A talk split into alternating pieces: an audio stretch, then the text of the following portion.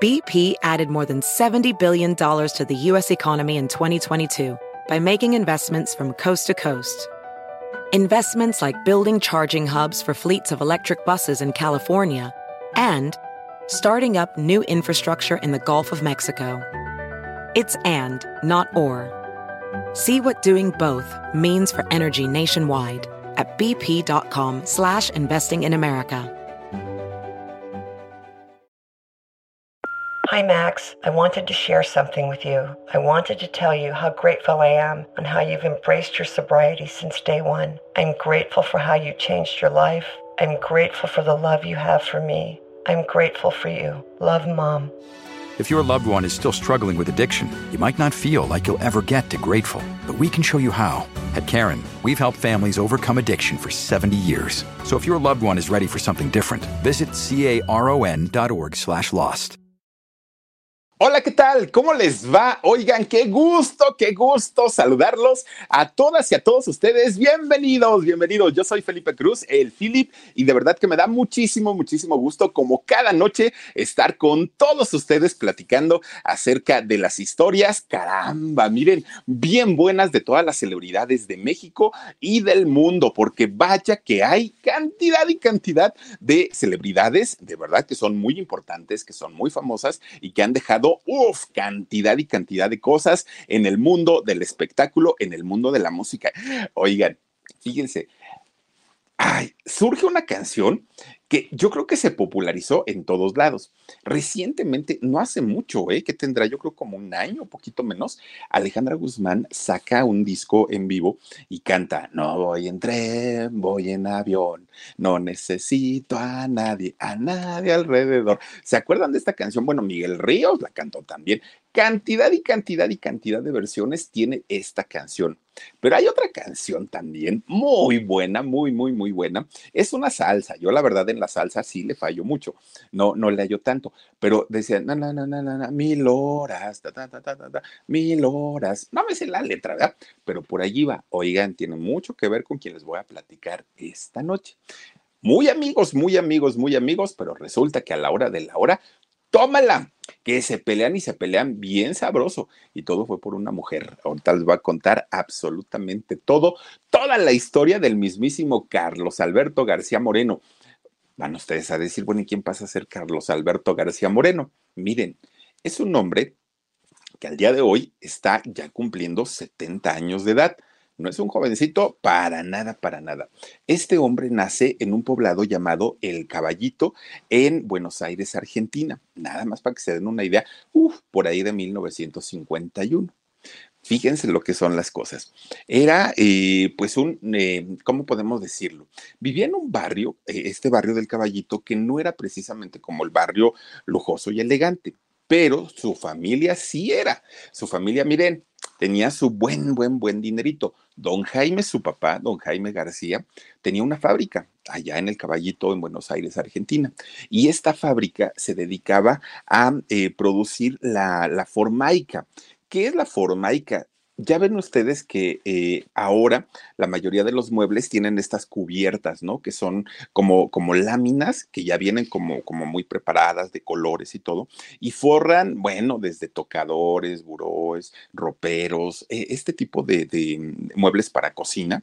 Y este señor don Jaime fabricaba todos estos productos, que en aquellos años, en los años 50, bueno, había una, eh, comenzaba, ¿no? La explotación demográfica y por lo mismo, pues las casas querían tener sus buenos mueblecitos, querían eh, lucir bastante bien y miren, era un negocio bastante redituable y entonces don Jaime, pues vivía bastante, bastante cómodo. Don Jaime se casa con una mujer de nombre Carmen la de la cadenita, otra. Bueno, se casa con doña Carmen. Miren, cuando doña Carmen, que aparte de todo era una mujer profesionista, ¿eh? Pero fíjense ustedes que cuando don Jaime le, le propone matrimonio, le dijo, solo tengo una condición, Carmen. Mira, conmigo no vas a padecer absolutamente de nada. Yo tengo el dinerito y tengo las posibilidades para darte una vida de princesa, de reina. Además, estás bien chula. Entonces, mira, esas manitas están hechas para acariciar, para oler, para, para sentir y para cuidar y cambiar pañales, dijo pero no están hechas para andar trabajando. No, no, no, no, no. Si tú te casas conmigo, Carmen, te voy a poner en un altar, en un pedestal, y nada te va a hacer falta. Mira, yo tengo mi fabriquita, me va muy bien, entonces pues vamos a casarnos y a tener un montón de chamacos, porque pues para eso yo vine al mundo. Eso le dijo don Jaime. Y Carmen dijo, bueno, es que yo no soy mucho de la idea de, de, quedarme en casa, pero pues si tú dices que no voy a tener necesidad y que todo lo que yo desee en la vida lo puedo tener, perfecto. Ahora sí que pues adelante, ¿no? Y se casan. Fíjense nada más, es, es, esta pareja que además de todo era pues una pareja de guapos, ¿no? Allá en Argentina, en el caballito. Pues resulta que se casa Carmen y se casa con, con Jaime. Y miren, hacen tremendo pachangón, tremendo, tremendo, ¿no? Pues ya, empiezan ellos a planear la llegada de los hijos, que además de todo era muy raro en aquel momento planear a los hijos, ¿no? Porque pues no existían los métodos anticonceptivos o no eran tan sonados como ahora. Pues cuando se embaraza la primera vez Carmen, obviamente, pues lo que quería Jaime era un niño de entrada. Dijo, pues si es una niña, está bien, pero que vaya siendo un niño. ¿Te imaginas, Carmen, que me ayude en la fábrica y que ande ahí conmigo y que andemos paseando y todo? No, no, no, esto va a ser maravilloso. Aparte, primogénito. Pues cuando nace el chamaco, porque sí fue niño, el papá, miren, era como un gallo, ¿no? Así como un pavo real. Él se sentía el rey de los pollitos, don Jaime, porque tenía su niño, muy guapito el niño también, tenía su esposa y bueno, todo perfecto. Al haber nacido su primogénito, que le pusieron Carlos, Carlos Alberto García Moreno, fíjense ustedes que cuando nace lo consienten como a nadie. Al niño no le faltaba nada, todo lo que él quería, lo que él deseaba. El chamaco crece, bueno, empezó a vivir y a tener una vida envidiable para el, para el nivel de vida que había en ese barrio, ahí en el caballito. Entonces, Carlitos, siendo muy chiquito, pues, pues imagínense nada más, le iba súper bien a este niño. Posteriormente tuvieron tres hijos más eh, este matrimonio. Fueron en total cuatro, pero Carlos, al ser el primero, pues ahora sí, primero primogénito, ¿no? Al haber sido un niño varón y además de todo tenía pues una, un, un ángel, un carisma muy especial, Carlos era el niño consentido de la casa, a todos los que hicieron, pero especialmente a Carlos, bueno, era la adoración de papá y mamá. Pues resulta que el chamaco, miren, chiquitito, chiquitito, chiquitito, y, parecía que, que, el niño cantaba, aunque en realidad balbuceaba. Agarraba cualquier juguete y miren que los azotaba en el piso sus juguetes. Y sonaba melódico los ruidos que hacía este niño. No, no, no era como el niño ruidoso. Hasta cuando chillaba así que hacía berrinche, tenía melodía su, sus gritos y los papás se quedaban así como muy impactados porque decían, ay, este niño, que, ahora sí que de dónde salió o por qué hace eso. Bueno, pues siendo muy chiquito, le compran, viendo ellos que tenía como este don de, de, de ser como afinadito y todo, le compran un piano de juguete no era el piano ni se lo compran con la idea de para que aprenda música y para que no, no, no, no, simplemente para que se entretuviera, ¿no? Pero dijeron, pues un pianito no le vendría nada mal. Pues bueno, finalmente el chamaco empieza a jugar con su, con su piano. Un día, fíjense que todos los, los, ricachones de allá de, de, de este barrio, pues hacen una reunión, ¿no? Y dijeron, pues vamos a juntarnos, vamos a hacer una carnita asada, un corte argentino, ¿no? Pues vamos a ver qué nos inventamos por allá, un cohete mechado, vamos a hacer un chambaretito, vamos a hacer un ribeye, y ahí empezaron ellos a, a, este, hacer su, su, reunión. Y entonces invitan a la, a la familia García. Bueno, Charlie en ese momento, o Carlos, tenía cinco años, pues bien chiquillo, ¿no? Ahí tienen que la mamá, Carlos, vamos a ir a una casa, pero por favor te portas bien, no vayas a agarrar cosas, no las vayas a tirar, no vayas a hacer berrinches, bueno, dándole todas las indicaciones al chamaco. Llega la mamá y el papá con un pastelito que habían comprado, llegan a esta casotota que aparte era una mansión. Pues bueno, llegan, empiezan a platicar los adultos, ¿no? Y a los niños los dejan por ahí, pues que anden este, jugando en el jardín, una casa muy bonita. Charlie vio a todos los chamacos que estaban ahí dijo, ay, no, qué flojera, ¿no? Yo no voy a estar jugando con tanto chamaco. Y entonces él se mete a la casa. Y dentro de la casa, pues imagínense todo el ambiente que había dentro, ¿no? Ya los papás pues estaban con su copa de vino, algunos estaban con su cigarrito, la plática de los millones que habían ganado durante la última vez que se habían visto a la fecha, pues la plática muy, muy, muy a gusto. De repente, fíjense, tenía cinco años, Carlos. De repente la familia o la, la gente que estaba ahí dentro empiezan a escuchar melodías, ¿no? Pues dijeron, alguien prendió el radio, pues está bien. Y, y, escuchaban, pero melodías muy bonitas y completas, ¿eh? aparte de todo, no crean que en pedazos ni nada. No, no, no, no, no. Empiezan a escuchar música de Mozart, música de Chopin, música de, de bueno, muy bonita, ¿no? La, la, la música que empezaron a tocar. De repente se da cuenta doña Carmen, oigan, y mi chamaco no está jugando ahí con, con los demás en el jardín, dijo ella. Pues quién sabe dónde andará lo empiezan a buscar a Charlie, pero ni cuenta se había dado la familia, que fíjense ustedes que Charlie este, no estaba con los chamacos. Resulta que ya se había trepado en una sillita y estaba parado, porque ni siquiera estaba sentado porque no alcanzaba las teclas. Estaba parado en la silla o en el banco del piano. Y entonces él era el que estaba tocando todas las melodías, todas las canciones. Pues la familia se fue de espaldas porque dijo, a ver, chamaco, ¿en qué momento, en qué momento aprendiste a tocar tan bonito? Across America, BP supports more than 275,000 jobs to keep energy flowing. Jobs like building grid-scale solar energy in Ohio and producing gas with fewer operational emissions in Texas. It's and, not or. See what doing both means for energy nationwide at bp.com slash investing in America. Pues no sé, no sé, decía él, pues no sé, yo lo hago y nada más, ¿no? O sea, ni, ni me pregunten. Bueno, se convierte el Charlie en una sensación ahí con la fiesta, en la fiesta, ¿no? Le dieron su dinerito, le mandaron regalos. Bueno, fue la sensación, un niño de cinco años, que incluso decían, este niño va a ser como Mozart, que desde chiquito ya tocaba pues, pues estas melodías impresionantes. Bueno, pues entonces todos los ricachones le empiezan a decir a doña Carmen y a don Jaime, oigan, no vayan a dejar que pues el talento se pierda. Este niño es una eminencia.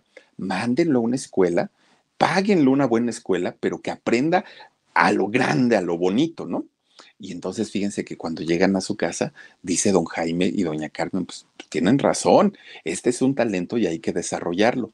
Pues así a los cinco años lo mandan al conservatorio, ya se imaginarán. Miren, de entrada cuando llegan al conservatorio, les dice el director, está bien, está muy chiquito, pero es la edad para, para que entren a estudiar música. Hacen muy bien en traerlo. Solamente les quiero decir algo. El único espacio donde tenemos ahorita para poder, que él pueda entrar lo está dirigiendo una de las mejores maestras que tenemos en el conservatorio. Pero he de decirles algo. Así como les digo que es muy buena, ah, su mecha, es una mujer gritona, estricta, se los trae cortitos. Y no hace diferencia porque esté chiquito, porque estén grandotes. Ella quiere resultados. ¿Se atreven a dejar al chamaco? Sí o no. Pero no quiero con que al ratito, ay, es que la maestra le grita. Ay, es que la. No, no, no, no, no. Ya lo dejaron aquí, ahora hasta que termine. Ustedes dicen, lo toman o lo dejan. Y dicen los papás, pues que se quede, ¿no? Pues ahí vamos a dejarlo. Total, a ver qué sucede. Miren, pues sí, muy gritona, muy de malas la maestra, pero con todo y todo, Carlos era tan bueno, tan bueno, tan bueno en lo que hacía, que nunca hubo necesidad de regañarlo o, de que estuviera, este, pues, pues haciendo travesuras y que lo castigaran. Para nada, se convierte en uno de los eh, alumnos más ejemplares. Bueno, está estudiando finalmente su, em, pues sus cursos ¿no? De, música y le enseñan, obviamente, ya se imaginarán desde solfeo, eh, partitura, todo lo, lo, que tiene que ver con la música y sobre todo con la música clásica. Era lo que le enseñaba mucho a la maestra. Bueno, pues Charlie, muy, muy, muy em, profesional a su corta edad, cumple nueve años. Bueno, pues cuando cumple nueve años, fíjense que de repente los papás, que pues tenían su buen dinerito, le dice don Jaime a doña Carmen, oye, pues mira, los chamacos, pues ahí como sea, ahí van, ¿no? Los podemos dejar con la nana, a los chiquillos. Y, Carlos, que ya tiene nueve, pues ya no está tan chiquito, ¿no? Él ya puede entender las cosas. Te invito a una segunda luna de miel, le dijo don, don Jaime. ¿Y a dónde nos vamos? Dijo doña Carmen. Pues vámonos a Europa, vamos a hacer un viajecito, no, no la pasamos muy a gusto por allá y ya pues, luego regresamos y retomamos actividades. Dijo doña Carmen, pues sí, la verdad es que nos hace falta estar juntos otra vez y tener pues como esa cercanía tan bonita. Y entonces hablan con los chiquillos, pero pues los chiquillos estaban en otro, en, otros, en otro canal, ¿no? En otra sintonía. Los encargan con, la, gente que trabajaba con ellos, agarran su avión y se van para, para este, Europa. Pues finalmente la gente que, maneja mucho dinero, así lo hacen hasta el día de hoy. ¿eh?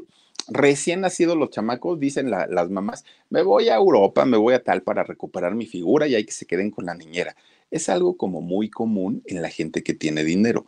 En la gente, digamos que pues vivimos como más al día, esto no es tan común. Bueno, las mamás no se separan de los hijos ni a los 40 y díganmelo a mí.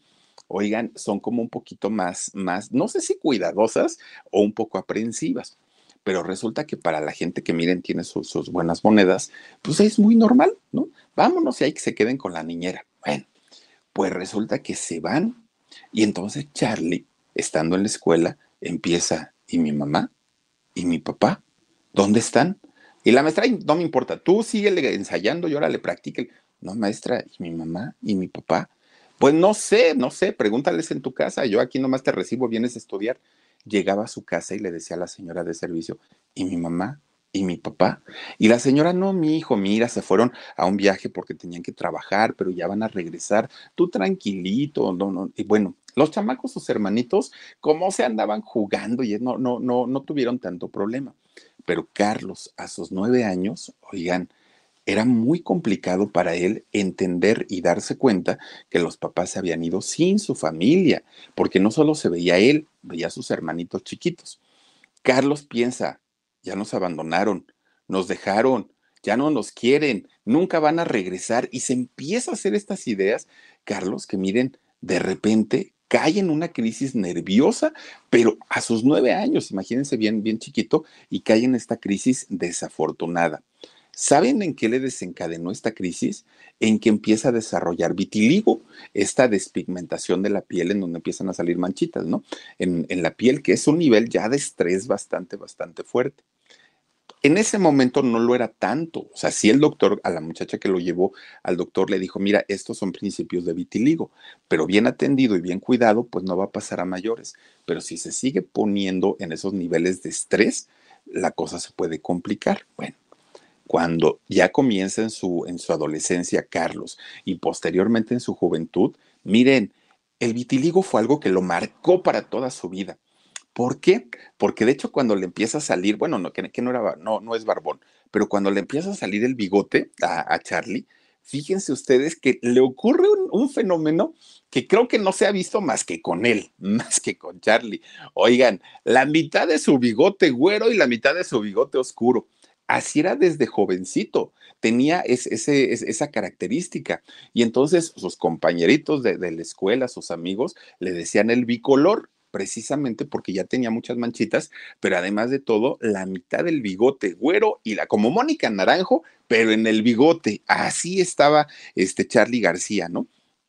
Y entonces para él eso, siendo joven, claro que se convirtió en un trauma horrible, horrible. No quería mostrar la cara porque él decía, se van a burlar, me van a decir que, que, que, que estoy así. Miren, ahí está justamente. Y esto es natural, o sea, no es que él se lo pintara así, a ver si podemos acercar un poquito la imagen, Omarcito, gracias.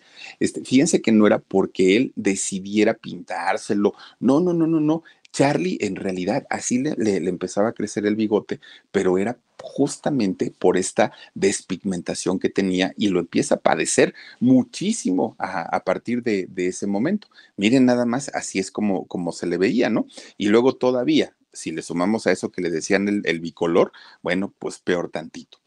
Pero con todo y todo, la escuela, pues eso sí, ahí seguía muy bien, ¿no? En, en el conservatorio él seguía estudiando su música a los nueve años, que es cuando empieza, su bigote, a, los nueve años, que es cuando empieza con, problemas de vitiligo, él ya estaba componiendo sus primeras melodías, que eran melodías clásicas, eran melodías instrumentales y a piano, y, y la maestra se sorprendía porque era su alumno más chiquito.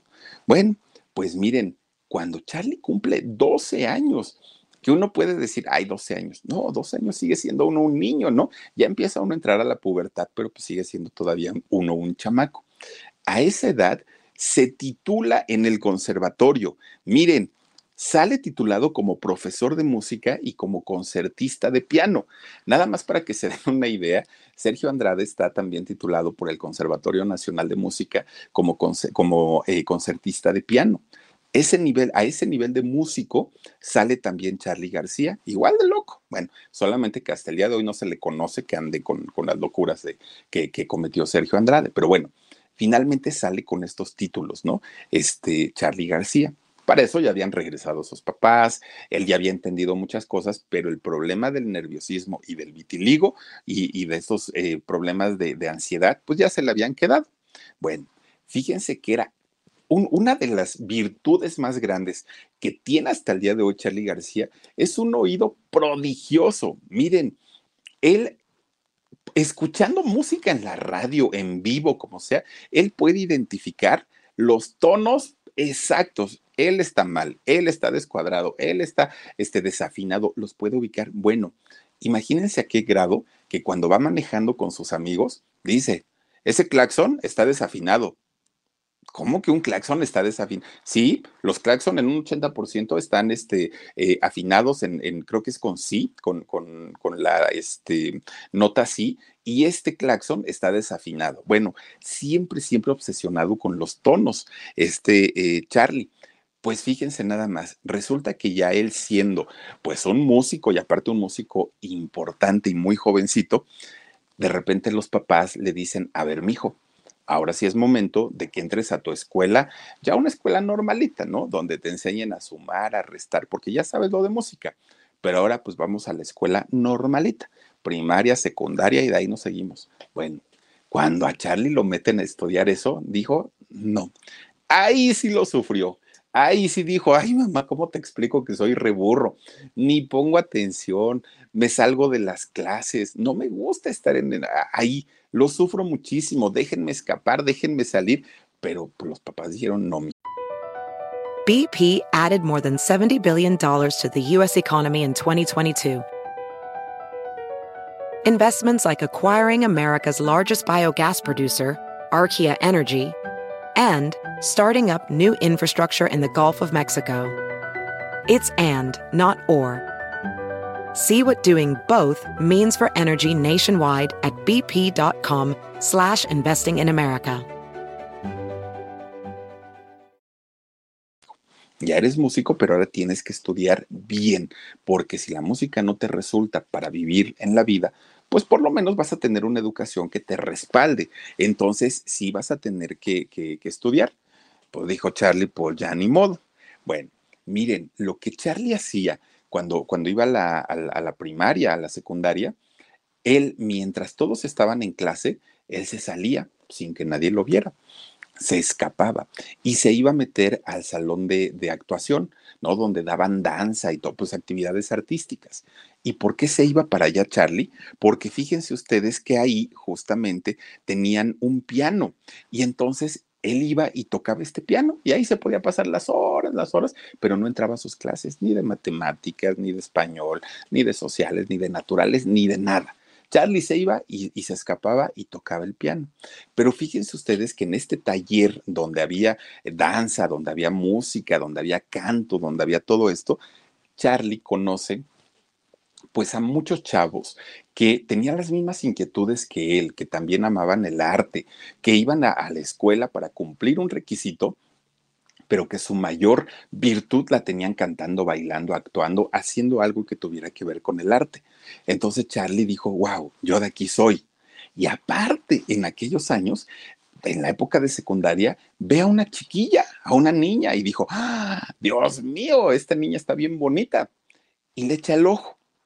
Pero hasta ahí quedó, nada más, ¿no? Pues estaban muy jovencitos los dos. Pero Charlie se empieza a ser amigo de, muchos de los muchachos que también les gustaba la música y que estaban igual de zafaditos que él, déjenme les digo.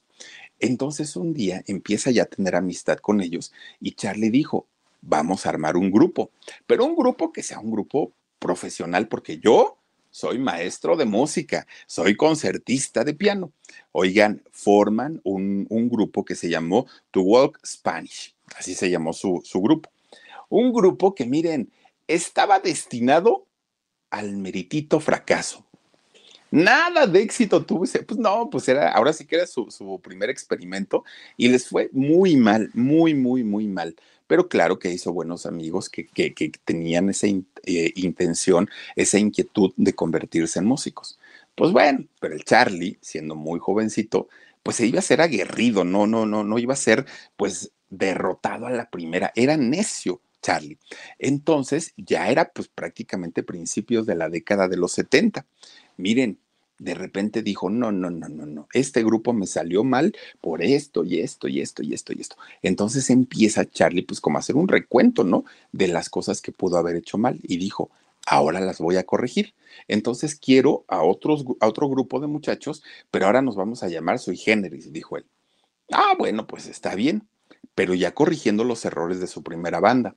Entonces empieza a convocar gente para, para que empiecen a trabajar con él, pero además de todo, fíjense, en aquellos años que ya empezaba la década de los 70, si había música en la radio, bueno, se tocaba los Beatles, se tocaba los Rolling Stones, se tocaba Bob Dylan, The Who, todos estos grupos rockerisísimos en inglés, era la música de los jóvenes.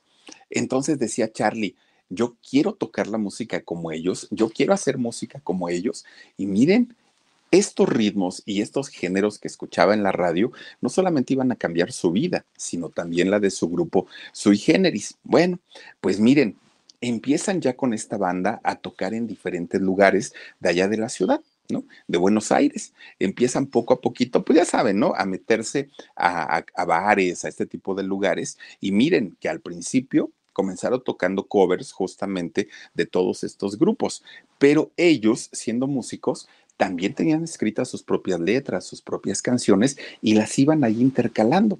Pues la gente, ya estando aparte medias alcoholizadas, ni se daban cuenta, pero era un grupo como muchos otros. No tenía hasta cierto punto una personalidad, aunque era un grupo muy, muy, muy bueno.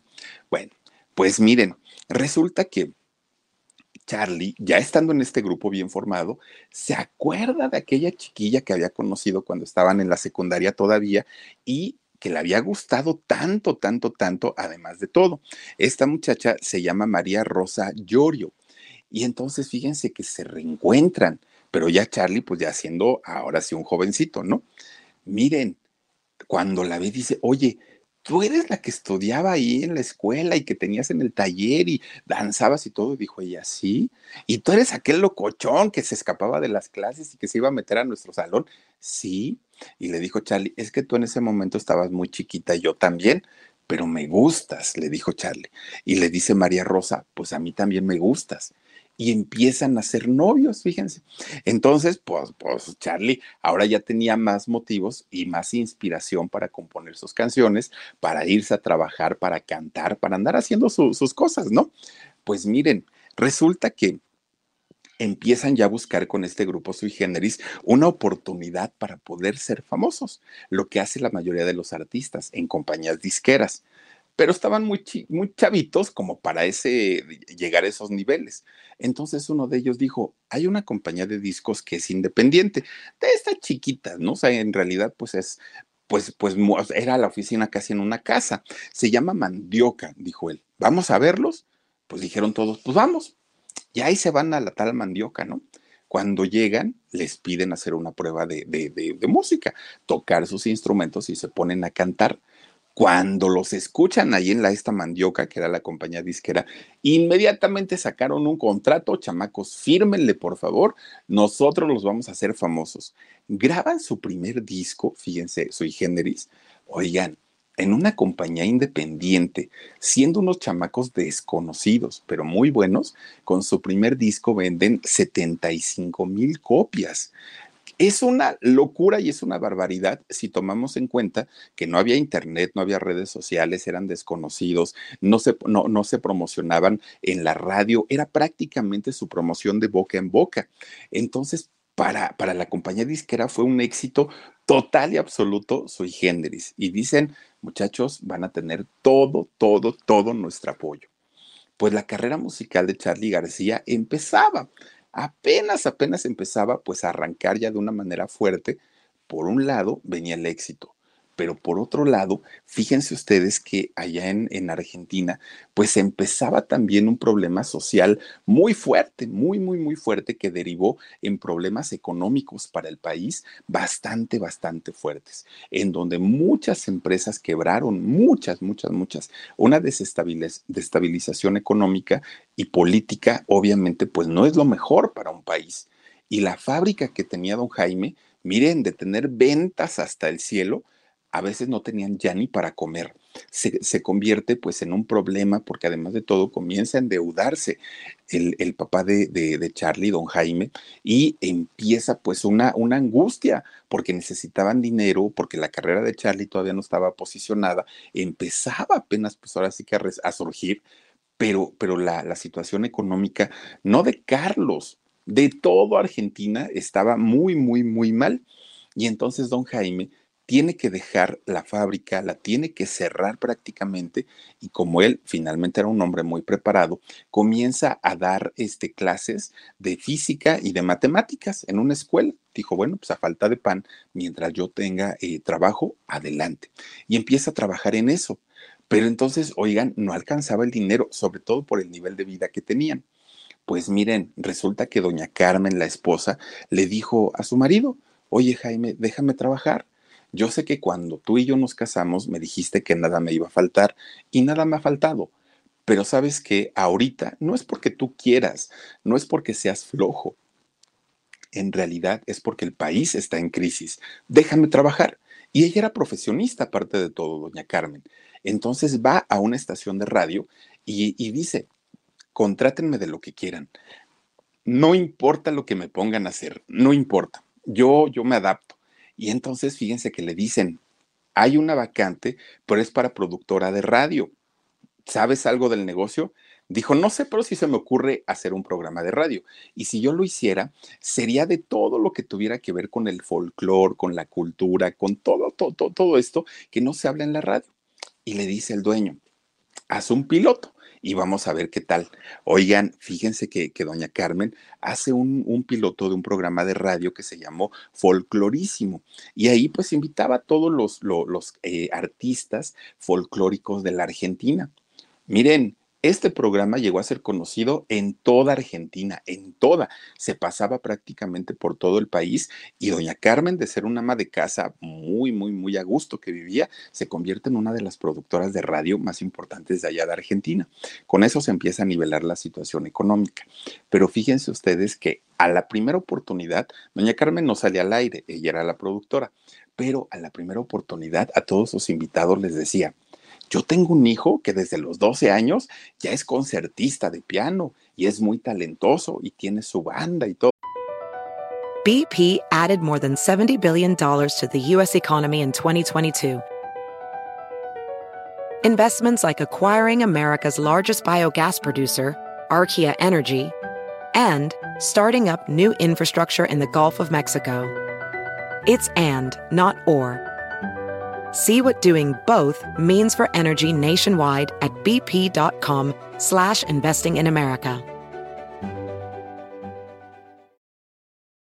El programa llegó a ser tan exitoso que miren, una Mercedes Sosa, oh, pues imagínense nada más, llegó a estar de invitada en este programa, ¿no? Y entonces cuando llega doña Mercedes Sosa, gracias a la vida que me ha dado tanto, oigan, doña Carmen este, le dice, oiga, doña Mechita, fíjese que tengo yo un hijo, todo, su show, ¿no? Y le dice, a ver, tráigaselo, háblele y dígale que venga y que pues empiece ahí a tocar unas canciones, a ver si de veras es tan fregón como usted dice. Llega Charlie, ¿no? Y pues conoce, ¡ah! imagínense ustedes a doña Mercedes Sosa, ¿no? Este, ¿cómo, se llama esta canción? Eh, ay, la de Alfonsina y el mar. Imagínense ustedes que llega Charlie y se pone a tocar su piano frente a doña Mercedes Sosa. Bueno, pues ella constató que en realidad, pues Charlie era un hombre muy, muy, muy talentoso. Lo prometió ayudar, prometió, prometió decir, bueno, si está en mis manos, yo le puedo ayudar para que su carrera se vaya al cielo. Este eh, Mercedes Sosa en aquel momento, bueno, una artista pues de las más queridas, además de todo en Argentina. Le dijo, si está en mis manos, yo les ayudo todo pintaba para que en ese momento la carrera de Charlie empezara a despegar con tubo, pero con tubo. Solo que había un problema. Ya estaba en la edad para entrar a hacer su servicio militar. Y resulta que por todos los disturbios que había en Argentina y con ese problema político y social que, que, empezaba a haber en, en aquel momento, el, el, ejército estaba reclutando a los jóvenes, pero los estaba metiendo realmente un entrenamiento muy fuerte, mucho, muy fuerte. No era nada más aquí como en México, ¿no? Que vamos a marchar cada ocho días y ya. No, en aquel momento encerraban a los jóvenes y los dejaban, este, pues obviamente con un, un eh, ¿cómo le llaman esto? Con un sistema de, de, de entrenamiento muy fuerte, mucho, mucho, muy fuerte, que incluso muchos de los jóvenes no resistieron porque no les hacían un examen a conciencia de su estado físico y había personas que tenían problemas en el corazón o había personas que no podían hacer muchos esfuerzos y ahí los obligaban y los forzaban. Muchos de ellos murieron. Bueno, pues resulta que entra al ejército. Fue lo peor que le pudo pasar a, a Charlie García. ¿Por qué? Porque resulta que Charlie, siendo artista, como la gran mayoría de los artistas, necesitan el aire, la libertad, para poder inspirarse y para poder sacar todo este talento que tienen. Y cuando los encierran, los transforman. Bueno, pues resulta que Charlie, ya estando encerrado en, el ejército, miren, él sabía perfectamente que ahí no iba a poder cantar, no iba a poder tocar, no iba a poder estar con su grupo, todo, todo, todo lo que tenía era pues utilizar las armas, nada más. Pues resulta que en aquellos años, que eran principios de los años 70, no solo en Argentina, en todos los países del mundo había disturbios ocasionados por los jóvenes, principalmente por los estudiantes. En México recordemos lo que pasó el 2 de octubre del año 68, ¿no? Cuando viene esta híjole, es, esta matanza que hubo de estudiantes en Tlatelolco. Y entonces, así como lo hubo en Tlatelolco, lo hubo en muchos países, en muchos. ¿Por qué? Porque estaban haciendo el hipismo, porque todo el mundo decía eh, amor y paz, hace el amor, no la guerra. Como que a los jóvenes de aquella época les entró una conciencia de, de, de humanizarse mucho más y de no estar en rollos bélicos. Y entonces, pues Charlie estaba pues dentro de, dentro de esta generación y sabía que en todos los países había muchas protestas. Entre ellas, muchos jóvenes querían parar la guerra de Vietnam también, ¿no? Que ya había durado años. Bueno, pues Charlie, estando en el ejército, decía, yo me tengo que largar de aquí. No puedo estar aquí. Por un lado, canto para el amor y por otro lado, estoy incitando a la guerra. No, eso no está bien pero me tengo que ir sin desertar, porque aparte, pues no quiero quedar marcado como un desertor en el ejército. Entonces decía, ¿cómo le hago? ¿Cómo le hago? Bueno, piense y piense y piense el Charlie, ¿cómo le voy a hacer? Entonces un día dijo, ya sé, ya lo tengo, me voy a hacer el loco, bien loco, dijo él. Y entonces fíjense que un día estaba ahí en su cuarto, ¿no? Ahí donde duermen todos, todos, todos los chamacos. Miren, imagínense a qué doler, ¿no? Ahí donde todos, bueno, ni les quiero decir entre a patas y a todo. Bueno, pues resulta que estaba Charlie ahí. Miren, resulta que de repente empieza, ay, me duele la panza, me duele, llévenme al doctor, que no sé qué, no sé cuánto. Oigan, empieza con, con este rollo el Charlie, ¿no? Lo mandan a la enfermería, ya le dice a su superior, ¿sabes qué, Charlie? Vete a la enfermería, ándale, para que te atiendan. Ahí llega el chamaco. Oigan, cuando llega, lo primero que ve es el cuerpo de uno de sus compañeros. Y dijo Charlie, no, no, no, no, no, esto me va a pasar a mí también. ¿Por qué? Porque les digo que a muchos de ellos los forzaban a hacer este tipo de actividades. Entonces se encuentra el cuerpo de, uno de sus amigos y lejos de espantarse, o, o sea, se sacó de onda, pero dijo, no, esto de algo me tiene que servir. Y entonces, miren, sale de ahí de la enfermería y va a buscar una silla de ruedas regresa con su silla de ruedas, agarra su cuate, que además de todo era su amigo, lo sienta en la silla de ruedas y miren, empieza, lo, saca de ahí del, de la enfermería, lo saca y lo empieza a pasear. Bueno, lo llevó por la oficina del director, por donde estaban los dormitorios, por el asta bandera, lo paseó por todos lados. Bueno, llevaba horas y horas y horas y horas y horas este, paseando a este muchacho. Y todos, todos los superiores y todos, miren, le, gritaban, Carlos, ¿qué estás haciendo? Y el otro como zombie, nada más iba empujando la silla de ruedas. Y entonces todos bien espantados porque decían, no se le acerquen porque no sabemos si trae su arma. Y, y este ya está, pues bien loco, dijo, dijeron los militares, ¿no? Déjenlo, se tiene que cansar en algún momento y cuando se canse, ahí lo agarramos. Miren, horas y horas y horas y horas en pleno rayo del sol y el Charlie arrastrando a su amigo en su, en su silla de ruedas. Bueno, total, ya después de un rato que ya tenían pollas en los pies el Charlie, lo regresa. Ya iba para adentro, ¿no? A, a la enfermería otra vez. Agarra a su compañero y lo recuesta de donde lo había sacado. Y entonces ahora sí es donde le preguntan, a ver, señor Carlos, ¿por qué caramba sacó a su compañero así? Y dijo, lo que pasa que, mire, yo vine porque me dolía la panza, pero cuando llegué aquí me di cuenta que mi amiguito estaba muy pálido y necesitaba sol porque pues mire estaba muy pálido y aparte de todo ya andaban moscas por aquí, entonces necesitaba salirse a que le diera un poquito el aire y yo que soy su amigo y que lo quiero mucho, por eso salí a este ayudarlo. Miren, lo mandan luego, luego con el doctor psiquiatra, bom, bom, bom, bom. Lo mandan con el doctor psiquiatra, oigan, híjole, el psiquiatra espantadí, bueno, se espantó más que Charlie, imagínense. Le da su receta y le dice, chamaco, tú tienes un síndrome que se llama síndrome esquizoide y además tienes un, eh, un, conflicto, hay como? Un síndrome también que es maníaco depresivo y de personalidad, le dice el psiquiatra. Entonces su superior de, Charlie le dice, oiga, doctor psiquiatra, ¿y con eso lo podemos tener aquí? No, mi amigo, ¿cómo lo vamos a tener aquí? Este ya está más chiflado que nada. No, no, no, aquí nos va a venir a hacer desastres. Mire, bajita la mano, bajita la mano, mándelo a su casa. Dígale cualquier pretexto, porque luego son violentos. Cualquier pretexto, dígale y regréselo a su casa. Pero ni de chiste se le vaya a ocurrir tenerlo aquí, porque si es peligroso. Bueno, lo mandan llamar a Charlie ay, Carlitos, mi hijo tan chulo, y le agarran sus cachetotes, ¿no? Mi hijo tan chulo, mira, estamos muy a gusto contigo. La verdad es que eres uno de nuestros mejores elementos, pero queremos mandarte a descansar porque vemos pues que ya de repente te fatigas un poquito. Descánsate y nosotros te llamamos para cuando tengas que regresar. Dijo Charlie, ah, pues si ustedes dicen, está bien.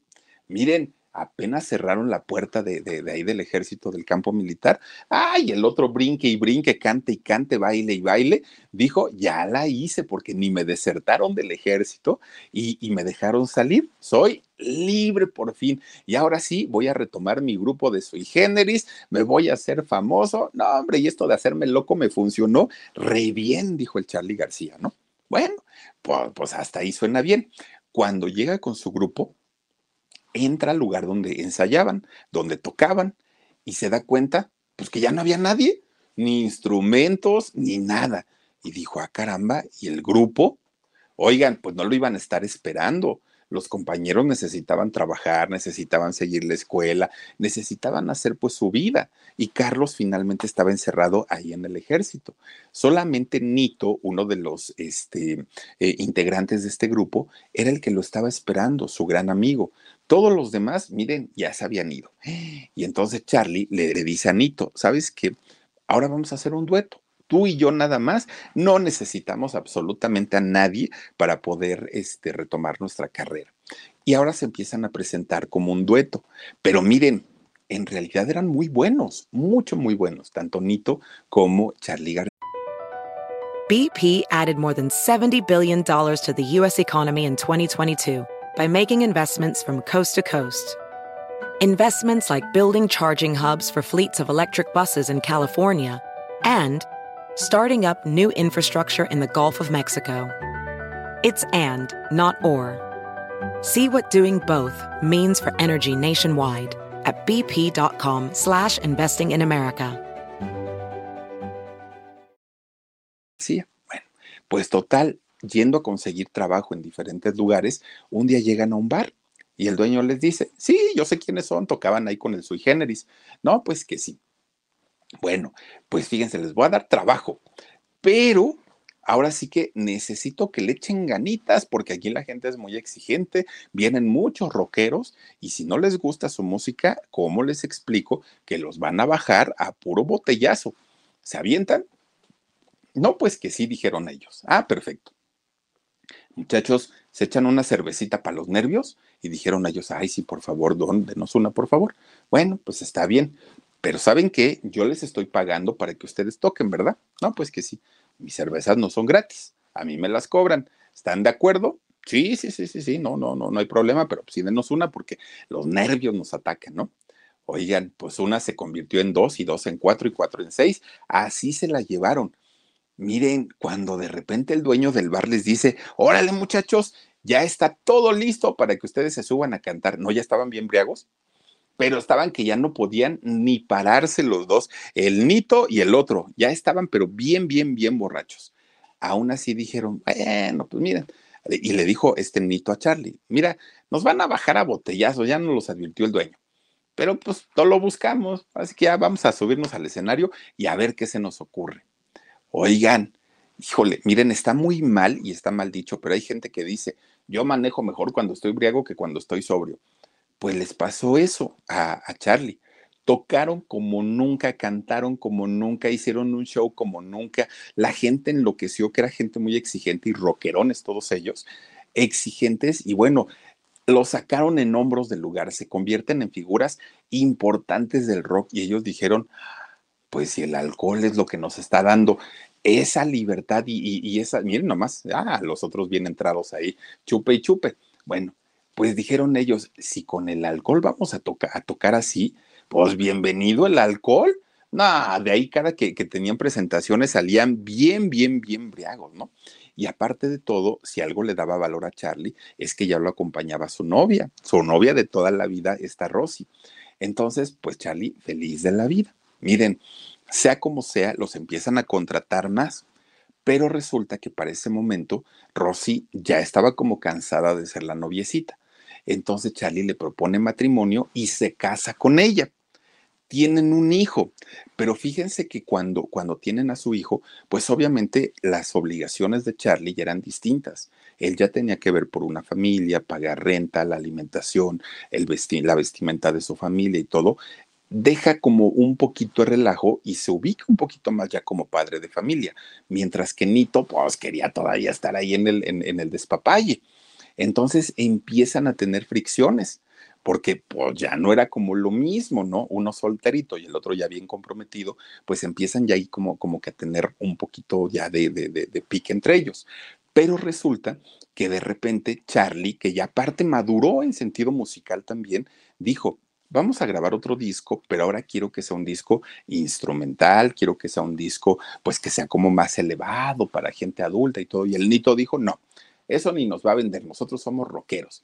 Y empiezan a pelear, a pelear, a pelear, hasta que el grupo, ¡pum!, se fracturó, ya no hubo nada que hacer. Charlie mandó por un tubo al Nito, el Nito mandó por un tubo al Charlie, y hasta ahí quedó el, famoso grupo Sui Generis, que aparte de todo, fíjense que hicieron una, una gira de despedida, miren, ahí está con su esposa y con su hijito. Hicieron una gira de despedida, grabaron el video del concierto, sacaron un disco doble del concierto. Bueno, fue un suceso la, la separación de este grupo, del grupo Sui Generis. Bueno, pues después Charlie dijo, ¿y ahora qué sigue? Yo necesito trabajar, necesito, pues ahora sí que seguir generando este dinerito para mi familia. ¿Qué voy a hacer? Dijo él. Bueno, él no se iba a quedar nunca con las manos eh, cruzadas y crea otro grupo dijo, pues si voy de grupo en grupo, pues hago otro. Hace uno que se llamó La máquina de hacer pájaros. Y con este grupo, Charlie ya era conocido, ¿no? Ya era nada más como un acompañamiento lo que tenía de, de, los músicos que tocaban con él, pero en realidad Charlie lo que ya este, era, pues es que tenía el reconocimiento de la gente del público y lo querían muchísimo. Y entonces, pues le va bien, empieza a, tener éxito, se empieza a presentar en lugares grandes y en lugares muy importantes. Pues bueno, para esto ya eran los finales de los 70, principios de los años 80. Y fíjense ustedes que en aquel momento, justamente a principios de los años 80, que, que, justamente coincide con el inicio de lo que le llamamos nosotros el rock en tu idioma, ¿se acuerdan ustedes? Pues viene este boom en donde artistas argentinos, españoles y mexicanos empiezan a tener un éxito tremendo, tremendo, tremendo. Pues miren, las composiciones de Charlie, que ya era un hombre muy conocido allá en Argentina, empiezan a ser muchas en, protesta del gobierno, muchas, muchas, muchas, porque además de todo en Argentina en esa época estaba la desestabilidad a todo lo que da. Y entonces fíjense que había, de hecho, el, gobierno estaba dirigido por el general Juan Carlos eh, Ungania. Y resulta que este, eh, este general le apodaban la Morsa. Oigan, miren, Charlie le tiraba con todo en su música, le tiraba, ¿no? Por el tipo de gobierno que estaba ejerciendo y que a la gente no le gustaba. Pues luego, luego la censura le llega a Charlie. Lo vetan de la radio, de la televisión, de todos los lugares. Charlie García no existe. ¿no? Porque pues estaba metiendo en contra del gobierno y que eso lo, lo, manejaron muchos grupos, no solamente Charlie. Bueno, pues miren, por una parte, Charlie García era muy querido por los jóvenes, pero por otro lado era muy odiado por los sectores políticos. No lo querían. Los chavos se identificaban mucho con él, pero los políticos decían, ¿y este por qué nos tiene que venir a decir lo que somos? No, ¿por qué nos tiene que venir a ofender? Decían ellos. Bueno, pues miren, lo empiezan a buscar para, para proyectos porque decían, el muchacho vende y el muchacho conecta con la juventud, que eso es lo que queremos y eso es lo que buscamos. Bueno, pues a Charlie lo empiezan a buscar muchos jóvenes de aquella época, muchos, muchos, muchos jóvenes. Entre ellos, fíjense que lo busca Andrés Calamaro.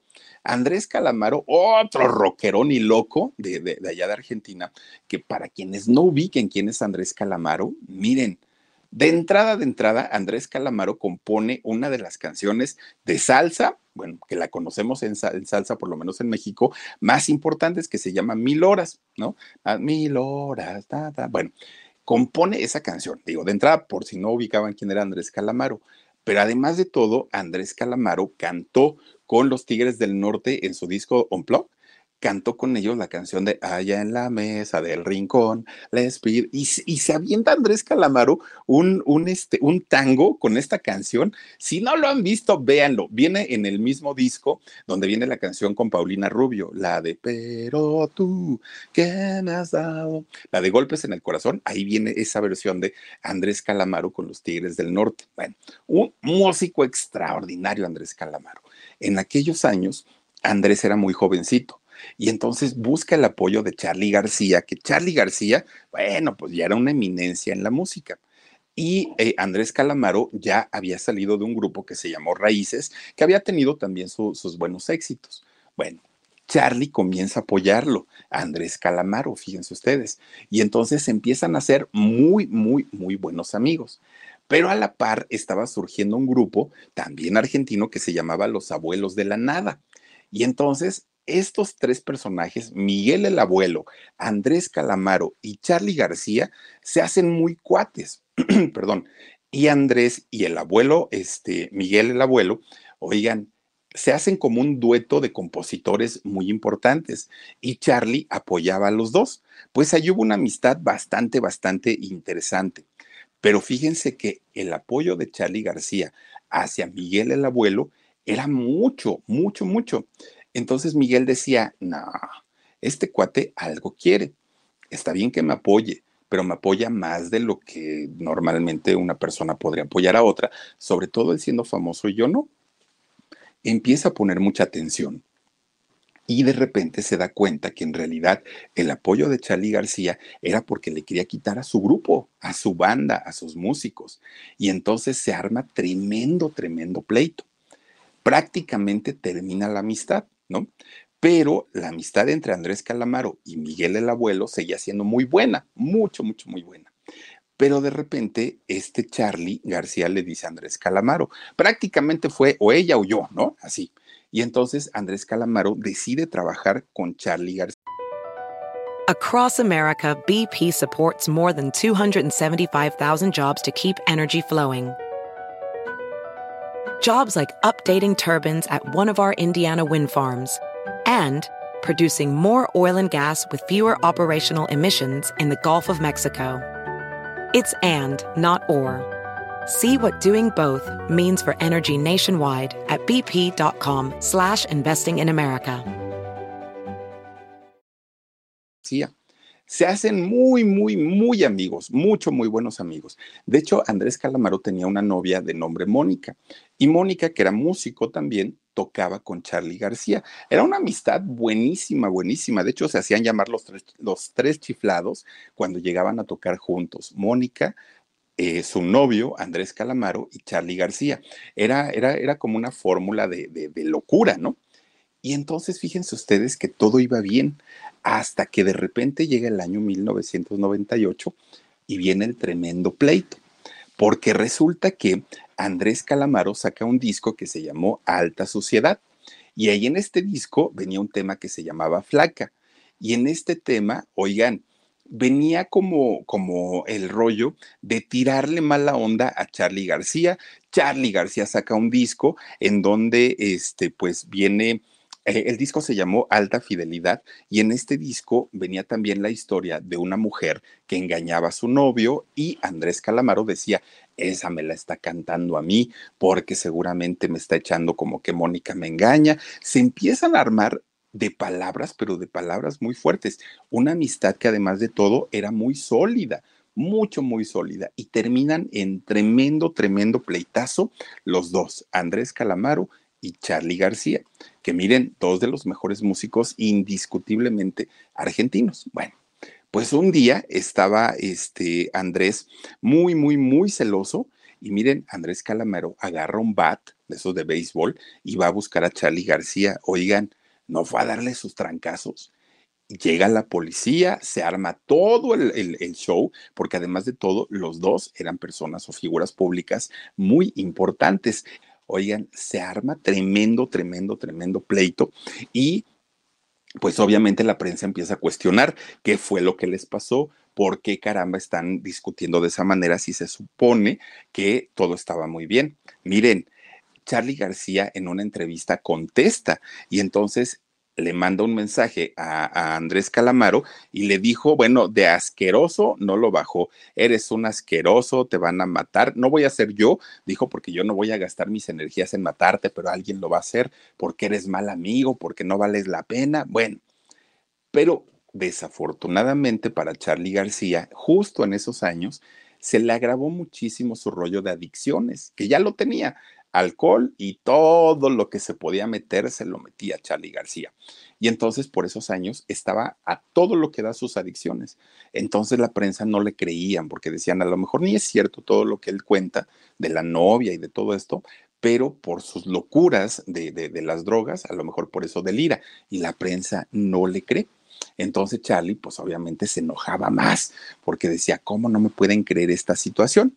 Bueno, pues miren, la gente decía, ay, ese está bien loco y habla puras incoherencias, decía la gente, ¿no? A Charlie ya se le veía cansado, ojeroso, eh, era grosero, el, su propio público de Charlie García, pues ya no lo querían tanto porque llegaba tarde a los shows, duraban más poquito, bueno, duraban poquito, perdón, era, era ya como una situación muy, el peor momento, ¿no?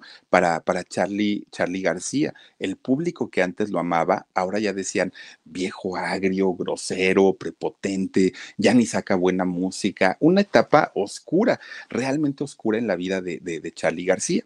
Pues total, fíjense que por ahí del año 2000, Charlie García va a dar un concierto y se hospeda en un hotel, ¿no? Un hotel pues, de los que él estaba acostumbrado, ¿no? Pues un hotel monón con su alberquita y todo.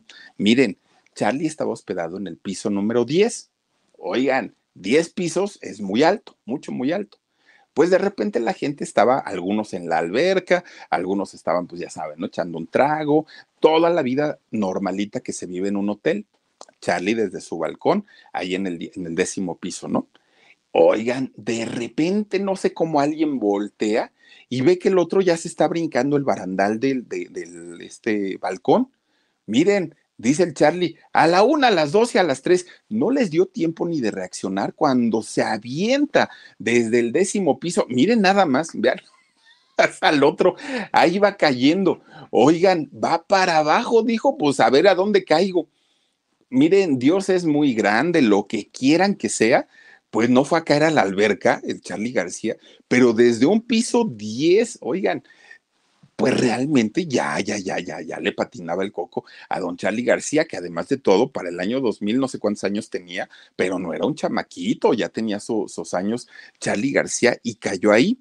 Pues bueno, todo intoxicado, por lo menos alcohol le encontraron en la sangre. De ahí, pues vayan ustedes a saber qué otras cosas se había metido, pero el señor cayó en la alberca. Miren, todavía la gente, porque había gente en la alberca, todavía la gente dentro de la alberca, en lugar de ir a sacarlo y ayudarle y todo, todavía vieron que cayó, se sumergió en la alberca y cuando, cuando rebota, cuando sale a flote, todavía le preguntan, oiga señor, ¿y por qué se aventó desde allá arriba? No, pues espérate, era para que lo hubieran llevado al hospital. Miren, pues el señor sobrevivió. Y lejos de haber sobrevivido, todavía cuando le preguntaron los chamaquillos que andaban ahí, fíjense, todavía dijo el Charlie, ah, pues yo nada más vi la alberca y me atreví. Sí, señor, pero era muy peligroso. Dijo, miren, chamacos, en la vida siempre hay que ir por más allá. Nunca hay que quedarse con lo que uno tiene. Además, yo les voy a decir algo. Yo soy el gran Charlie García y yo nunca me voy a morir. Dijo, porque todo lo que yo me, en lo que yo me encapricho, eso se hace. Pues los chamaquitos decían, ay, este señor está todo loco, ¿no?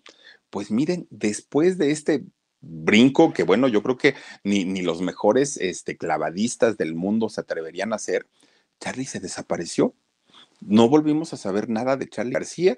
De repente, un buen día, adiós, tan tan, y los medios se preocuparon mucho porque decían, ¿dónde está Charlie García? Porque si ya de por sí tenía una locura tremenda por haberse aventado de, de este lugar, por drogarse, tomar y todo, ¿cómo estará en este momento? Decían los medios. Pues nada y nada y nada. Eso fue desde el 2000. Nueve años después, en el 2009, reaparece un día, ¿no? Este Charlie García, todos dijeron, bueno, pues qué padre volver a ver a este hombre. Aparece en un concierto, en una presentación que fue además de todo mucho, mucho, mucho, muy exitosa. Bueno, Charlie García, después de ser cuestionado por qué se había ausentado tanto tiempo, aceptó que en realidad tenía problemas psicológicos y psiquiátricos, que tenía una desestabilidad emocional muy fuerte, que sus adicciones lo habían rebasado, que ya utilizaba todas las sustancias habidas y por haber, todo el licor del mundo no le era suficiente y que estaba en el peor momento de su vida, pero que de repente un día, prácticamente de indigente, de repente un día levanta la cara y dice Charlie García, yo vi a alguien que en ese momento cuando yo abrí los ojos pensé que estaba viendo la televisión, dijo Charlie García. ¿Pero por qué? Bueno, pues es que vi a alguien que yo conocía y que yo conocía de toda la vida. Así, ¿y quién era? Pues miren, era el mismísimo Palito Ortega, este argentino también, ¿no? Que, que, que, es muy famoso en México y en Argentina y también se ha dedicado a la política pues dice, era Palito Ortega, pero yo así en mi locura y en mi debraye, yo dije, ¿será verdad, será mentira o, qué estoy viviendo? Pues Palito Ortega lo ayuda, lo, lo, lo saca del problema, por lo menos momentáneo, habla con él seriamente y le dice, amigo Charlie, no desperdicies así tu vida, échale ganas, mira, yo te consigo al psiquiatra, yo te consigo lo que tú necesites para que puedas retomar tu carrera. Tu público te ama y tu público te necesita. No te desperdicies así. Échale ganitas. Y miren, esas palabras le llegaron a Charlie García hasta lo más hondo. Y fue cuando entendió que en realidad sí traía un rollo emocional muy fuerte. Y entonces Palito Ortega le da el número de, un psiquiatra y lo empiezan a atender. Durante esos nueve años fue el momento en el que se, estuvo pues en tratamientos muy, muy, muy intensos, muy intensos. Van y le preguntan a Andrés Calamaro, oye Andrés, Charlie está muy mal, ya está prácticamente por rayando en la locura. ¿Qué opinas de él? Y fíjense que, que, Andrés Calamaro dijo, yo no tengo ningún problema con él. Esas fueron peleas pues de juventud, esas fueron peleas que no tenían ni siquiera por qué haber sido y hoy por hoy si me lo encuentro a la calle le doy un abrazo y le doy un beso, porque es mi amigo, porque lo quiero mucho y porque yo no tengo problemas con él. Y poco a poquito eh, Charlie García ha ido recuperando su vida, su familia, su trabajo. Grabó un último disco en el año 2017, Charlie, Charlie García, que se llama Random, este disco.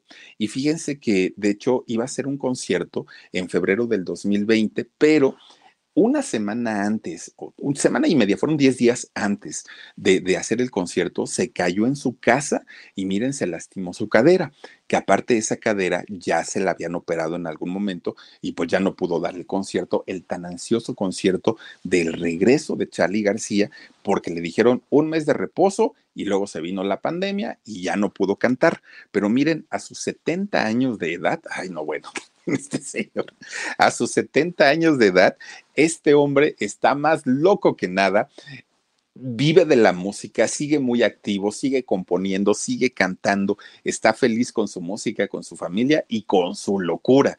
Este hombre, don Charlie García, que hasta el día de hoy, miren, ha hecho o ha, ha grabado, ¿no? 31 discos en toda su trayectoria de los 31 discos, por lo menos en México, la canción más reconocida de, de, Charlie García, que hay muchas, muchas, muchas, pero indiscutiblemente no voy en tren, voy en avión, no necesito a nadie, a nadie alrededor, es la canción más importante de Charlie García y ahí lo tenemos a este argentino que primero se hizo el loco, sí, pero después, pues sí se quedó loco fíjense nada más, a sus 70 años sigue siendo un abuelo del rock y vaya, vaya que la gente lo quiere en México, en Latinoamérica y por supuesto en su natal Argentina. ¿Qué tal? Eh? Bien interesante la historia del Charlie García, pero pues bueno, esperemos que ya se tranquilice, ya señor, ya tiene sus añitos, ya la vivió, ya la gozó, ya la disfrutó, ahora pues ya portarse bien, porque también digo los años y la edad pues ya no ayudan, ¿verdad? Pero bueno, oigan, pues vamos a mandar saluditos para quienes esta noche nos han acompañado, se han conectado con nosotros y nos han hecho, perdón, el gran honor y el gran favor de estar aquí en el canal. Brenda González de Cruz dice, hermanitas lindas, eh, linda noche, no olvidemos dejar nuestro like, por favor. Muchísimas gracias, Brendita. H. Robert Jiménez dice, buenas noches, Felipe, aquí como siempre, disfrutando del en vivo. Abrazos y bendiciones para ti, Omar y Dani. Gracias, Robert, gracias, gracias. Elenita Rivera dice, y cayó a la alberca. imagínense donde no, no hubiera caído en la alberca. Ay, el otro, ¿eh? O de panza, imagínense que hay en la alberca de panza, si se anda matando, aunque sea, aunque sea en la alberca, pero todavía el otro iba moviendo las patitas en el aire. No, no, no, no, no.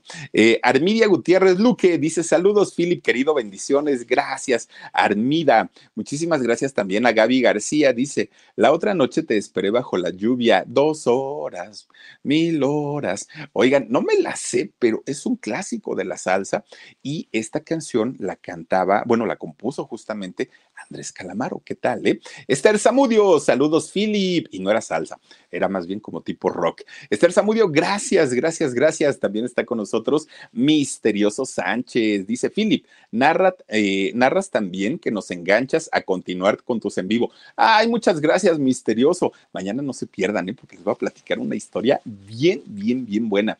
Dice también por aquí Alma Lilian, saluditos desde Aguascalientes, listo con mi like. Muchísimas gracias, Alma Lilian. También está por acá. A ver, a ver. Ay, regálenme otro, por favorcito. Dice Teresita Sánchez, hermanas, y Basti no llegó.